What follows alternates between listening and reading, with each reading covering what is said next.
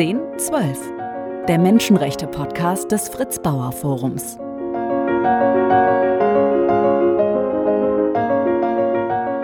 Heute mit einem Gesprächspartner, dessen Familiengeschichte eng mit dem Holocaust verknüpft ist und er schaut in einem aktuellen Buch auf das Märchen deutsch-jüdischer Versöhnung und geht der Frage nach, warum jüdische Rache in der deutschen Erinnerungskultur kaum eine Rolle spielt. Herzlich willkommen, Dr. Achim Dörfer. Guten Tag, Herr Beersford-Wallrabe. Warum ist die deutsch-jüdische Versöhnung ein Märchen? Ähm, die ist im doppelten Sinne ein Märchen. Äh, einmal insofern, als dass sie ein Fantasy-Produkt ist, was ähm, mit der Realität in vielen Teilen nicht viel zu tun hat. Und zum anderen hat sie die Funktion, ähm, jedenfalls von Kindermärchen, die ja auch so einer Beruhigung und so einer ganz leicht äh, erreichbaren moralischen Katharsis äh, dienen sollen. Und ähm, also diesen Zweck haben sie dann auch. Wenn Sie von einem Fantasieprodukt sprechen, ähm, die deutsch-jüdische Versöhnung wird eigentlich als, äh, als Fakt, als Zustand in der Politik gerne vor sich hergetragen. Ähm, sitzen wir da tatsächlich einem Irrtum auf? Also ich finde schon, äh, es gibt ja auch so dieses geflügelte Wort, dass wir die Weltmeister in der Vergangenheitsbewältigung seien. Ähm, wenn man das aber mal an objektiven Maßstäben misst und an der Realität prüft, dann stimmt das schlicht nicht. Ähm, wenn ich zum Beispiel als Jurist, äh, for someone with a hammer, everything looks like a nail, äh, heißt es ja immer, wenn ich sozusagen erstmal mit meinem juristischen Werkzeug daran gehe und frage, ähm, sind denn die kriminologischen Aufgaben, denen man sich nach 1949 hätte stellen müssen, erfüllt worden? Nee, sind sie nicht. Also einerseits ähm, sind von den Menschen, die wegen eines Tötungsdeliktes zumindest einem Ermittlungsverfahren hätten ausgesetzt werden müssen, ähm, nur ein Prozent wegen eines Tötungsdeliktes verurteilt worden, ungefähr 3000 von 300.000. Und dann ist ja eine Resozialisierung hat ja auch nicht stattgefunden. Die Leute konnten ja so weitermachen wie vorher. Und sie haben ja durchaus auch dann die nationalsozialistische Schneise der Verwüstung äh, verlängert, indem man zum Beispiel ähm, Frauenrechte verhindert hat, indem man zum Beispiel Schwulenrechte verhindert hat und äh, sehr lange noch ähm, die Liebe zwischen Männern kriminalisiert hat. Das sind natürlich alles Auswirkungen gewesen, auch von Staatssekretären hier, Richtern dort, die eine lupenreine Nazi-Geschichte hatten. Das treibt mich an. Jetzt müssen wir ja einmal klarstellen, dass wir nicht mit einem Historiker sprechen, auch wenn es äh, genauso versiert klingt, sondern äh, tatsächlich mit einem praktizierenden Fachanwalt für Handels- und Gesellschaftsrecht. Das äh, kann sicherlich viel spannender sein, als es klingt. Trotzdem äh, ist es offensichtlich nicht spannend genug, dass Sie sich nicht noch andere Betätigungsfelder gesucht haben. Sie haben schon vieles publiziert. Es hat immer ein bisschen auch Verbindung natürlich mhm. zu, äh, zum Recht und zur Juristerei. Aber ähm, die, die deutsche Geschichte, vor allem die deutsche Geschichte vor 45, der Holocaust, lassen sie nicht los. Es gibt eine familiäre Verbindung. Mhm. Ist das die Motivation? Ja, ähm, schon sehr. Ähm, auch die ganz konkrete Motivation, das Thema des Buches anzugehen, nämlich zu fragen, warum äh, Juden und Jüdinnen nach allem, was sie erlitten hatten, sich so wenig gerecht haben sich scheinbar so wenig gerecht haben, so stellte es sich äh, dann eben später raus, denn es war tatsächlich mehr, was an Rache und an Widerstand da war. Und ähm, da bin ich natürlich erstmal von dem Erleben in der eigenen Familie ausgegangen. Ich muss aber auch sagen, ähm, ja, wie bei so vielen äh, Juden in Deutschland als Kind von äh, Shoah-Überlebenden, die auch dann in Deutschland geblieben sind, ähm, hat man mir erst relativ spät eröffnet, dass ich Jude bin. Und ähm, ich habe mich aber auch vorher schon mit meinem besten Schulfreund sehr ähm, für das Thema Shoah interessiert, als ich das noch gar nicht wusste, ähm, weil mich einfach so, ja, hm, Gerechtigkeitsfragen äh, ist vielleicht ein bisschen wenig gesagt, aber eben diese, diese, diese große Determinante eigentlich des Deutschseins, des in Deutschland Aufwachsens, man entkommt der ja gar nicht. Und ähm, da wollte ich schon immer so eine aktive Rolle einnehmen, mich dem auch zu stellen. Hat das äh, Ihren Blick verändert, als Sie dann erfahren haben, wie eng die Verbindung ist, wie, wie viele ihrer Familienangehörigen auch selbst betroffen waren? Schon sehr, klar. Das löst natürlich eine ganze Fülle von ähm, rationaler Realisierung, aber natürlich auch von äh, ganz unterschiedlichen Gefühlen aus. Ähm, vom Ärger, äh, dass man es offensichtlich nicht wert ist, in sowas Wichtiges eingeweiht zu sein, bis zur Rührung, ähm, dass man mich offenbar schützen wollte aus eigener Angst und meine Mutter eben heute auch noch die äh, Position vertritt, ähm, ich solle mich doch aus allem raushalten, das gebe nur Ärger. Und da hat sie auch recht. Also wenn man sich, ähm, und das kommt jetzt ja noch über das familiäre dazu, auch im Gemeindeleben, ähm, auf Verbandsebene, auch für das Judentum engagiert, dann hat man natürlich jede Menge Ärger und das war so meine Haupt, ähm, ich glaube, das ist so geblieben. Also so dieses doch versöhnliche, dass man mir diesen Ärger ersparen wollte. Ähm, aber letzten Endes, jeder Mensch muss ja für sich selber im Leben entscheiden, wie viel Ärger er eingeht. Sagen wir mal, außer Fußballspieler, denen wird äh, vorgeschrieben, was sie für Binden tragen dürfen oder nicht. Aber eigentlich erwachsene Menschen ähm, können schon selber bestimmen, welches diskursive Risiko sie eingehen.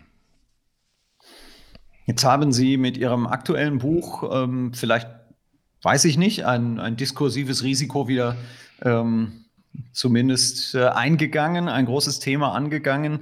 Irgendjemand musste die Täter ja bestrafen, heißt es. Äh, die Rache der Juden, das Versagen der deutschen Justiz nach 1945 und eben das Märchen deutsch-jüdischer Versöhnung. Ähm, in diesem Buch finden sich viele Versatzstücke von Gesprächen auch mit äh, Angehörigen.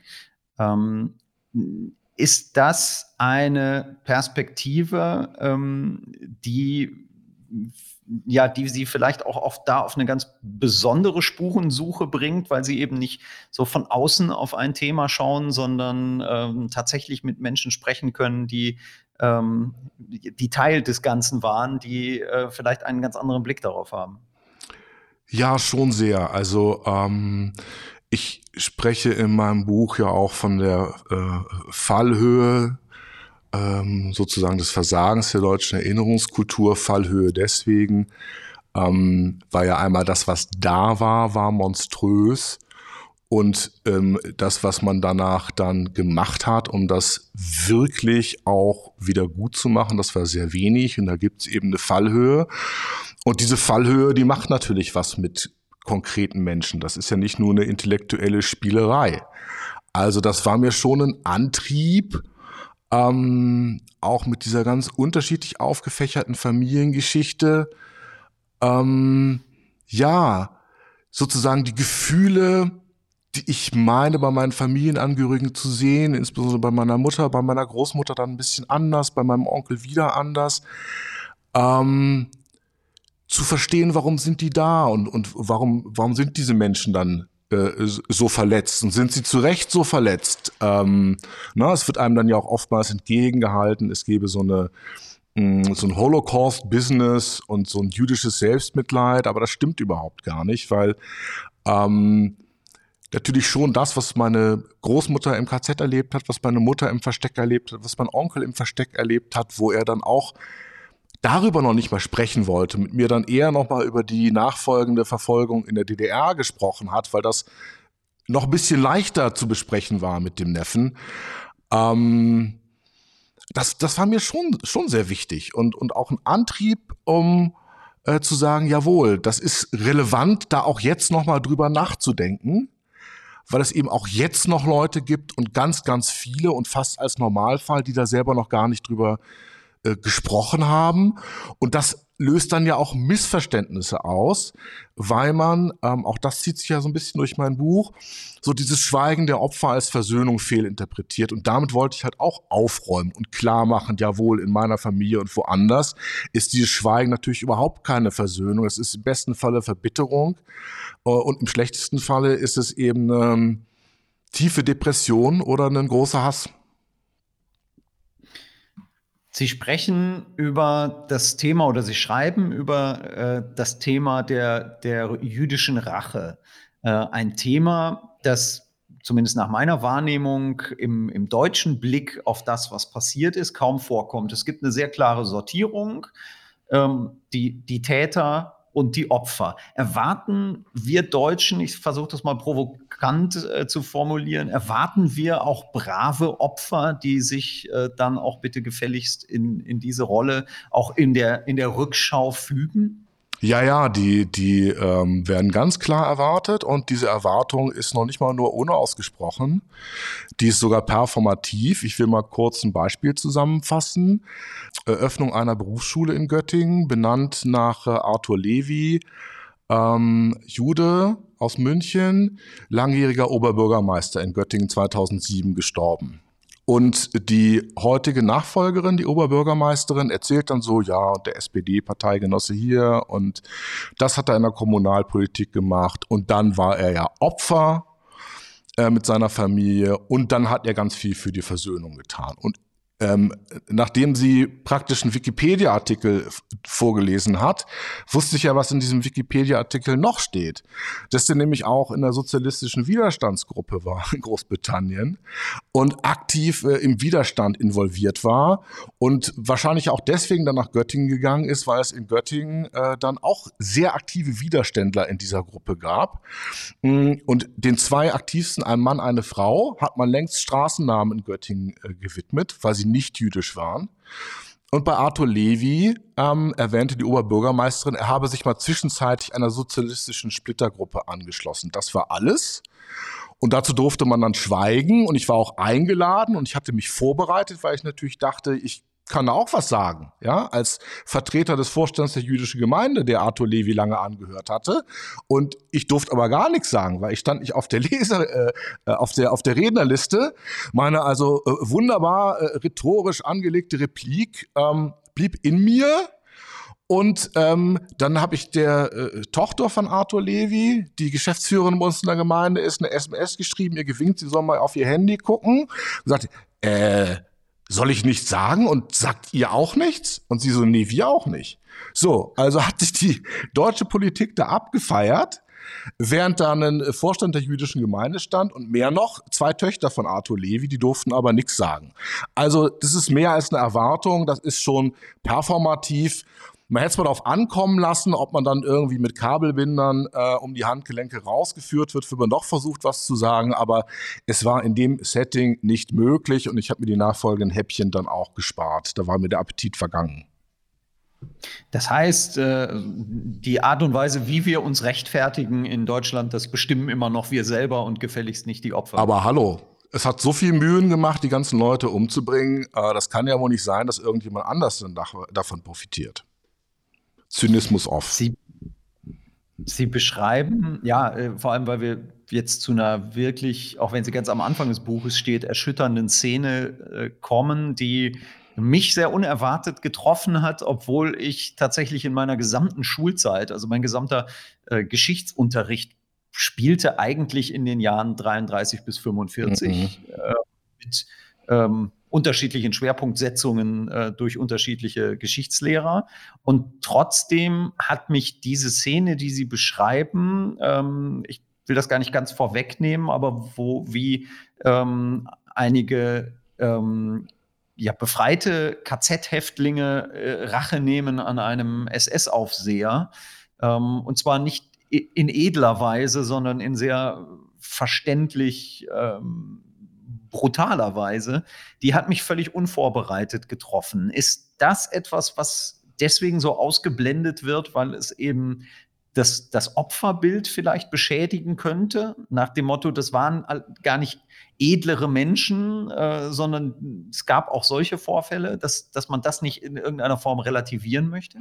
Ja, ich, ich glaube, das ist schon so. Das ist, es gibt, also einmal will man das äh, Opferbild erhalten, um natürlich das Machtgefälle, ähm, was damit verbunden ist, auch zu erhalten. Ähm, jemandem, der sich wehren kann, mit dem muss ich mich ja an einen Tisch setzen und auf Augenhöhe sprechen. bei jemandem, der Opfer ist, reicht ja Mitleid. Und das ist ja das allerbilligste Gefühl, weil das eigentlich gar nichts nach sich zieht.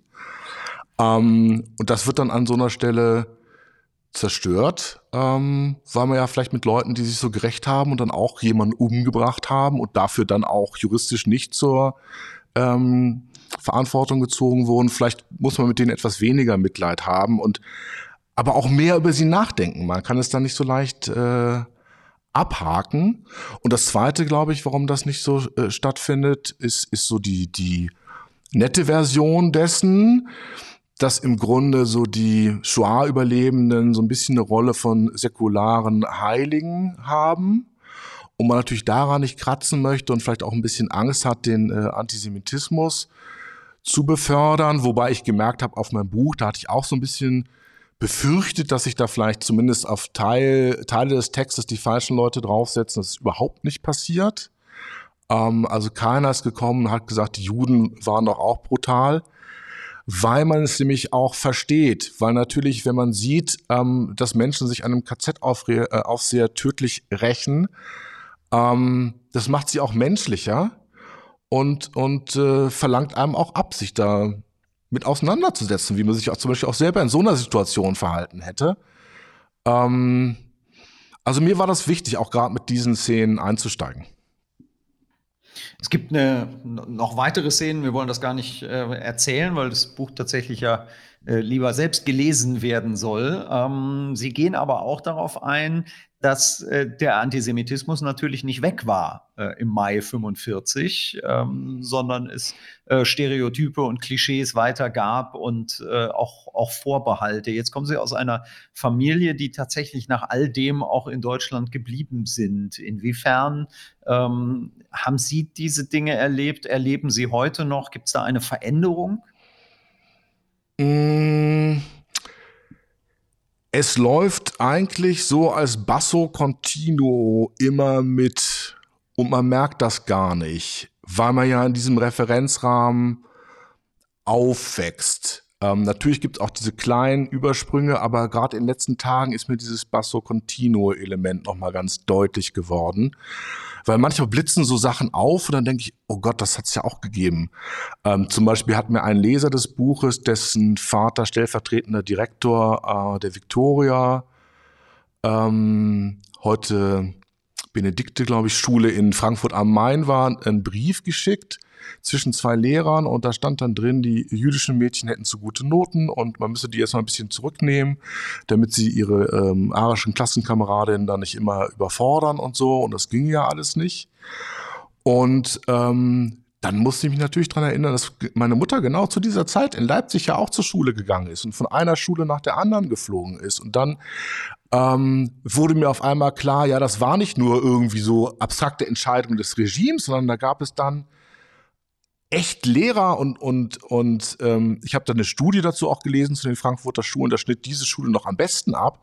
Massenhaft Lehrer, die wirklich sadistisch äh, umgegangen sind. Und wenn ich dann ähm, überlege, dass ne, ich habe selber eine Tochter in dem Alter, wenn so ein, so ein 8, 10, 12, 15 Jahre altes Mädchen ähm, ja, sich anstrengt und kriegt trotzdem bewusst schlechte Noten. Damit geht's los. Und dann äh, ähm, habe ich noch einen weiteren Brief dazu gespielt bekommen von derselben Person. Äh, da ging es dann eben darum, wie den Leuten eröffnet wurde, ähm, ihr geht jetzt zu dem BDM und ihr seid der letzte Dreck und der Führer wird euch alle fertig machen. Und da erinnerte ich mich dann, wie meine Mutter mir sagte, naja, das war für sie eben auch der entscheidende Moment, als sie dann ähm, ihr klar gemacht wurde, zu dem BDM könnte sie nicht gehen. Dann musste sie weinend nach Hause laufen. Und das ist ja alles noch so mitgelaufen. Und, und ähm, diese Bildungskarrieren, die da auch zerstört wurden und natürlich auch diese, dieses, diese innere Grundsicherheit bei ähm, diesen ganzen jüdischen Mädchen, die da zerstört wurde, ähm, das übersieht man manchmal, wenn man nur auf so Hakenkreuzschmierereien oder so guckt, dass es eben wirklich diesen familiären Basso Continuo gibt, den man dann eben auch an seine Kinder, das ist ja alles erforscht, äh, und die Enkel und so weiter dann sogar weitergibt.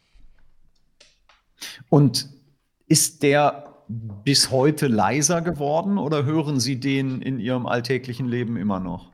leiser ist es natürlich äh, sicherlich geworden, verglichen mit der äh, Zeit, die Sie jetzt äh, aus der Schulzeit Ihrer Mutter beschreiben. Aber wenn Sie so auf das eigene Leben zurück. Naja, es ist schon da. Es ist natürlich da, so wie mir ein ähm, leider früh verstorbener Freund, der, der mein Hausarzt war und viel in Altersheimen war, dann mit einem suffisanten Lächeln erzählte, dass die alten Nazis endlich, wenn sie dann dement werden, dann kommen ihre Taten hoch und dann liegen sie schreiend äh, im liegen sie schreiend in ihrem Bett und dann wachen sie schreiend auf. Und ähm, endlich, endlich. Ähm, endlich auf der einen Seite, aber natürlich meine Mutter, je älter sie wird, umso mehr ähm, kommt dann diese Prägung der Ängste zurück und natürlich fährt man dann wieder in seine Kindheitszeit emotional auch in Teilen zurück. Und all das, was man so an Bewältigungsstrategien da drüber gelegt hat, ähm, bricht in sich zusammen und ich denke, das werden viele Kinder und Enkel Shoah-Überlebender kennen. Also meine Mutter ist seit Beginn von Corona nicht mehr aus der Wohnung raus. Die ist da nicht mehr aus der Wohnung rauszukriegen. Ähm, die ist nicht zum Arzt zu bekommen ähm, und, und hat ähm, gebannt verfolgt ähm, die ganzen widersprüchlichen staatlichen Aktionen, die es gab, mal hier, mal da. Ähm, ich meine, Sie und ich, wir verstehen das, ja, weil es eine Krisensituation war und der Staat natürlich da nicht immer konsistent reagieren kann. Und wir machen das mit und, und äh, ja, versuchen unsere eigene Verantwortung zu übernehmen, aber mit einer ähm, Frau, die quasi den Staat als feindlich bis tödlich erlebt hat mm, macht natürlich dieses Gefühl, dass es jetzt auf einmal ganz viele Regeln gibt, die sie alle nicht versteht und deren Überschreitung und Verletzung ja wieder mit dem Thema Tod äh, auch zusammenhängt. Das ist natürlich ein brutales Déjà-vu. Und deswegen hat sie sich da auch nicht mehr rausgetraut aus der Wohnung, ähm, obwohl sie eigentlich noch ganz fit ist und auch geistig voll da. Ähm, also es vergeht nicht. Und auch das macht natürlich dann wiederum mit den, mit den Kindern was. Also ähm, ja, ich will es mal so ausdrücken, als Vater versuche ich im Bewusstsein, ähm, welche Ängste ich gelernt habe und wie die mich auch ähm, teilweise heute noch bestimmen, wirklich ganz bewusst auf mich zu blicken, möglichst wenig blinden Flecken zu operieren, um es wenigstens jetzt meinen Kindern zu ersparen. Also man erzieht da schon auch gegen diese weitergegebenen Traumata an. Wir haben gerade gesagt, ähm, der Antisemitismus war nicht weg nach 45, nach Mai 45. Aber die Nazis waren ja weg nach Mai 45 und erstaunlich viele Menschen waren noch da. In ähm, vielen Bereichen, sicherlich in den Sicherheitsbehörden äh, ganz besonders, in, ähm, im Bildungsbereich auch, aber eben auch sehr in der Justiz. Äh, Sie beschäftigen sich in dem Buch auch damit, was nach 45 an juristischer Aufarbeitung passiert oder nicht passiert ist. Welche Rolle spielt für Sie Fritz Bauer dabei? Ja, Fritz Bauer ist natürlich ein Leuchtturm, den man dann auch von weitem schon sieht. Also auch wenn man sich sehr wenig mit Fritz Bauer beschäftigt, weiß man ja, wer er ist und welche äh, Rolle er spielt. Ähm, wenn man so als Jude auf ihn blickt, ähm, zumindest kann ich das für mich sagen, gibt es natürlich diese beiden Seiten, äh, gerade als jüdischer Jurist. Ähm, man sieht eben diesen absolut brillanten ähm, Juristen, der also ähm, dem BGH schon in den 60ern ins Stammbuch geschrieben hat, was dann leider von den Gerichten erst in den ähm, Jahren unseres Jahrhunderts übernommen wurde, wie nämlich eine vernünftige Rechtsprechung ähm, im Umgang mit Tätern und angeblichen Mitläufern auszusehen hat, also für juristische Laien zusammengefasst, äh, nach der sehr lange geltenden BGH-Rechtsprechung wäre es so gewesen, dass wenn Sie das Fluchtauto bei einem Banküberfall fahren, dann gehen Sie auf jeden Fall straffrei aus. Ähm, wenn man das mal auf dieses andere Delikt äh, überträgt, also wer nicht direkt ähm, abgedrückt hat, der war halt kein Täter. Ähm, und Fritz Bauer ist da eigentlich ganz normal geblieben. Und ähm, im Nachhinein, wenn man da seine ähm, Artikel aus der Zeit liest, dann denkt man sich, ja, ist doch irgendwie klar. Und umso mehr tut es aber weh zu sehen, dass er ein absoluter Außenseiter war, ähm, und zwar recht dogmatisch, dass er ein absoluter Außenseiter war, was die praktische Verfolgung von Nazis anging, dass er wirklich Dinge selber in die Hand nehmen musste an Stellen, wo eigentlich ganz andere Apparate hätten funktionieren müssen. Und dann denke ich mir immer, es gab doch äh, genügend ähm, Generalstaatsanwälte auch in anderen Bundesländern. So, warum denn immer wieder Fritz Bauer, der das machen muss, der dann irgendwo so, so verzweifelt ist, dass er sich auch an die Israelis äh, wendet? Ähm, auch wiederum in Dingen, die völlig normal Deutschland hätte erledigen müssen. Also er ist so ein bisschen was wie, wie der Lackmustest, wie sozusagen der, der Urmeter eines äh, hervorragenden, anständigen, gut arbeitenden Juristen. Ähm, und diesem Urmeter genügt halt kaum einer. Und dann ähm, wundert man sich auch wiederum, das gehört natürlich auch zum Basso Continuo, ähm, dass er nicht noch viel größere Karriere gemacht hat. Er hätte natürlich Bundesjustizminister oder sowas werden müssen. Ähm, aber da wäre er, glaube ich, nicht wählbar gewesen als Jude. Das hat sich ja selbst später bei Brubis gezeigt, dass der seine kleinen Ambitionen auf die Bundespräsidentenschaft dann unter anderem aufgeben musste, als klar wurde, dass äh, über ein Drittel der Deutschen es ablehnen, einen Juden als Bundespräsidenten zu haben. Und ich denke, dieses Phänomen ähm, dürfte Fritz Bauer in Dingen, die er vielleicht sonst noch hätte erreichen können, jedenfalls wenn man so von außen als Nachkommender so draufblickt, dann doch auch noch gehindert haben. Sie kommen aber zu dem Schluss, ähm, dass es tatsächlich eine systematische Schonung der Täter gab. Ist das heute in Juristenkreisen aufgearbeitet oder gehört das auch zu dem, was Sie ähm, ja vorhin so als, als fiktionales Gebilde äh, beschrieben haben, dass da irgendetwas inzwischen äh, bereinigt wäre. Also gibt es diese, diese Systematik äh, heute immer noch? Wir erleben ja einige aufsehenerregende Prozesse gegen äh, letzte überlebende Täter. Hat das an der grundsätzlichen Situation was geändert?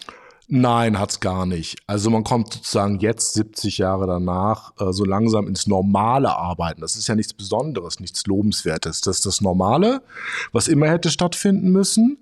Und das bedeutet ja auch nur, dass man sich jetzt weiter, weiterer Täter und Täterinnen im Übrigen auch äh, annimmt. Ähm, das bedeutet aber nicht, dass man die Rolle der Justiz in irgendeiner Weise aufarbeiten würde. Und ähm, das passiert auch nicht. Also da ist so eine allgemeine Schläfrigkeit, ähm, die so zwischen Bräsigkeit und bis hin zur Böswilligkeit schillert, dass dann immer noch äh, äh, zum Beispiel beim Bundesarbeitsgericht da irgendwie so einer hängt, ähm, der Nazi war an der Wand als äh, großer ähm, Direktor und dann sagt die jetzige Direktorin, ja, wir wollen sowieso das mal irgendwann aufarbeiten, dann werden wir uns auch dieses Themas annehmen, statt das Ding einfach mal abzuhängen.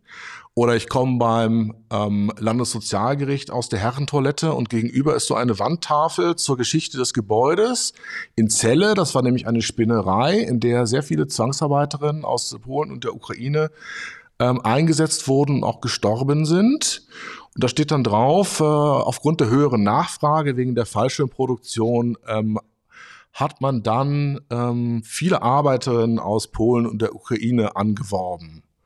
Und das sage ich dann in der Gerichtsverhandlung, sagen Sie mal, Frau Vizepräsidentin, ist doch wohl nicht Ihr Ernst, äh, was da steht. Also selbst auf ähm, dieser kleinen Ebene, da wird es halt übersehen und weggedrückt. Ähm, ja, und dieses große justizielle Versagen und dass man mal auch zum Beispiel die Lehrbücher äh, zumindest mit Hinweisen versehen würde oder die Kommentare zumindest mal mit Hinweisen versehen würde. Hm, da werden selbst heutige Studenten in Teilen noch betrogen. Ähm, meine Generation ist da ja völlig verschont geblieben von dieser Wahrheit. Auch das so ein Basso Continuo, ähm, weil man ja merkt, naja, alles Mögliche wird im Jurastudium besprochen, aber diese Dinge mal zu erwähnen und kritisch zu hinterfragen, ähm, das ist die Sache nicht wert. Und das ist ja eigentlich auch wieder so eine Herabsetzung derer, die dann wirklich familiär von, von ähm, deutschen Justizmorden betroffen gewesen sind. Irgendjemand musste die Täter ja bestrafen, heißt Ihr Buch, ähm, Herr Dr. Dörfer. Ähm, was ist im Moment in Ihrem Kopf? Was brennt in Ihnen? Ähm, was wird das nächste Thema sein, mit dem Sie sich vielleicht nur für sich, vielleicht für ein weiteres Buch beschäftigen? Was äh, bewegt Sie im Moment? Also was mich sehr bewegt, sind zwei Sachen. Das sind einmal diese kleinen Geschichten, was ich von den äh, Mädchen an den Schulen erzählte. Da fände ich es wirklich mal interessant, ähm, auch diesen Mikrolebensläufen dann nachzugehen, um mal zu gucken, was ist denn aus diesen 10-, 12-Jährigen dann jeweils geworden, wo die Lehrer untereinander sich geschrieben haben, man möge doch bitte die Noten so manipulieren, dass die nicht-jüdischen Mädchen endlich gute Noten bekämen und bessere als die Jüdinnen der, der Schulleiter schreibt dann, ich erkenne es nicht an, dass die Jüdinnen intellektualistisch überlegen sind.